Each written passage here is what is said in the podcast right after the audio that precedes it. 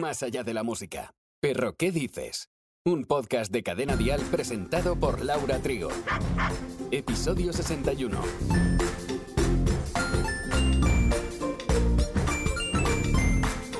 No todos los perros soportan a los gatos, ni todos los gatos pueden ver a los perros. Se cree que hay una cierta rivalidad entre ellos, pero ¿es real? ¿Es un mito? ¿Tienen miedo los gatos de los perros? ¿O los perros no soportan realmente a los gatos por el hecho de ser un animal de otra especie? Bienvenido a nuestro episodio donde vamos a llevarnos todos bien y no como el perro y el gato.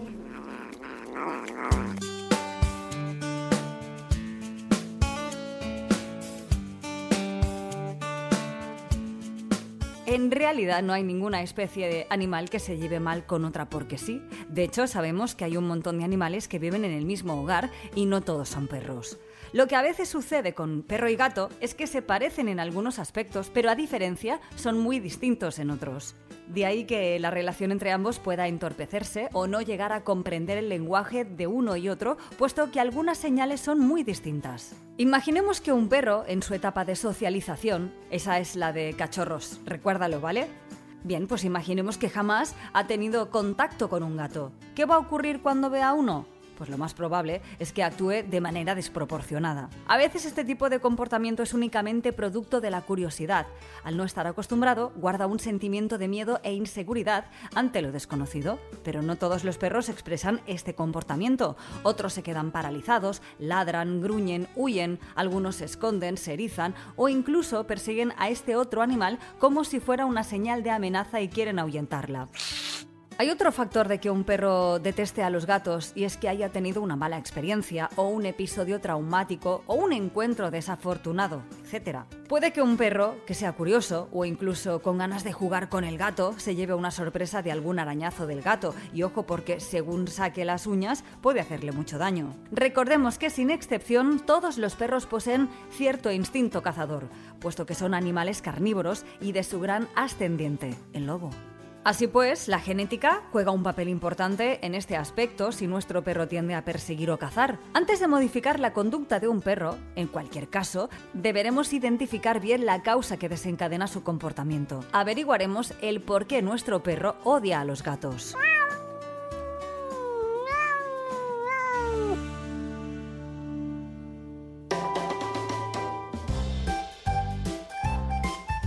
Bien, si queremos habituar a un perro a la presencia de gatos, hemos de empezar a larga distancia y a ser posible con todos los que nos encontremos, aunque debamos cambiar la ruta y tener mucha paciencia. Lograr que el can se acostumbre a ellos o les ignore será más difícil si los tiene cerca. En el momento que nuestro perro o perra vea el gato, reduciremos la marcha, pero antes de que reaccione de manera descontrolada y le desviaremos la atención hacia nosotros.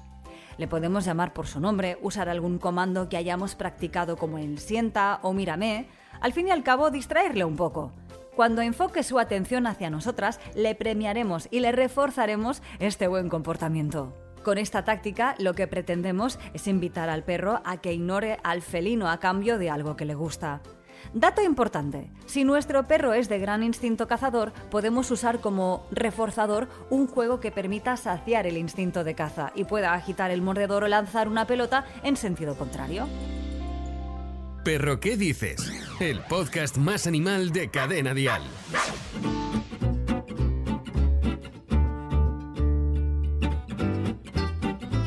Bien, si el perro actúa de manera descontrolada, nunca le vamos a gritar ni usar el castigo, ni tirones bruscos o secos de la correa, porque va a empeorar la situación. Recordemos que cada ejercicio o entreno que hagamos con nuestro amigo peludo debe basarse desde la paciencia, respeto, cariño y amor. Los procesos de enseñanza a los perros son lentos y requieren nuestro esfuerzo. ¿Y si queremos introducir un gato en la familia? Bueno, el proceso de adaptación también será largo y costoso, pero debemos evitar forzar cualquier interacción entre ellos. Para empezar a acostumbrarse en el hogar, sería bueno delimitar los espacios de ambos animales a través de barreras.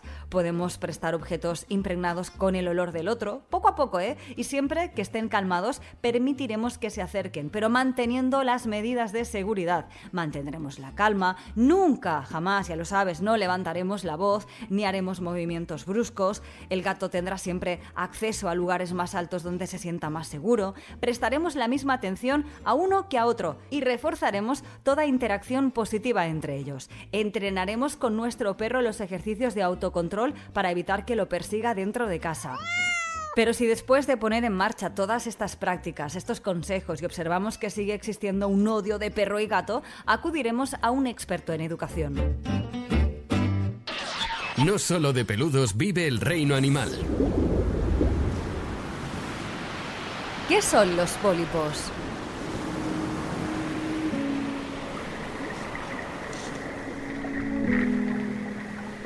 En el fondo del mar viven un montón de especies marítimas y en relación a los corales y las palmeras se juntan muchos eventos excepcionales de la naturaleza que dan lugar a sitios paradisíacos. Entre ellos encontramos los pólipos. Son pequeños animales que están relacionados con las anémonas y las medusas. Pueden vivir individualmente o en grandes colonias que conforman un arrecife de coral. Suelen ser nocturnos y lo que vemos de día son los esqueletos de calcio que construyen a su alrededor. Los pólipos tienen en el extremo basal una ventosa o disco pedal con las que se fijan al sustrato, roca u otro objeto marino, como conchas de moluscos, mientras que en el extremo opuesto poseen un solo orificio, que hace de boca y ano, rodeado generalmente de tentáculos, aunque algunos pólipos carecen de ellos.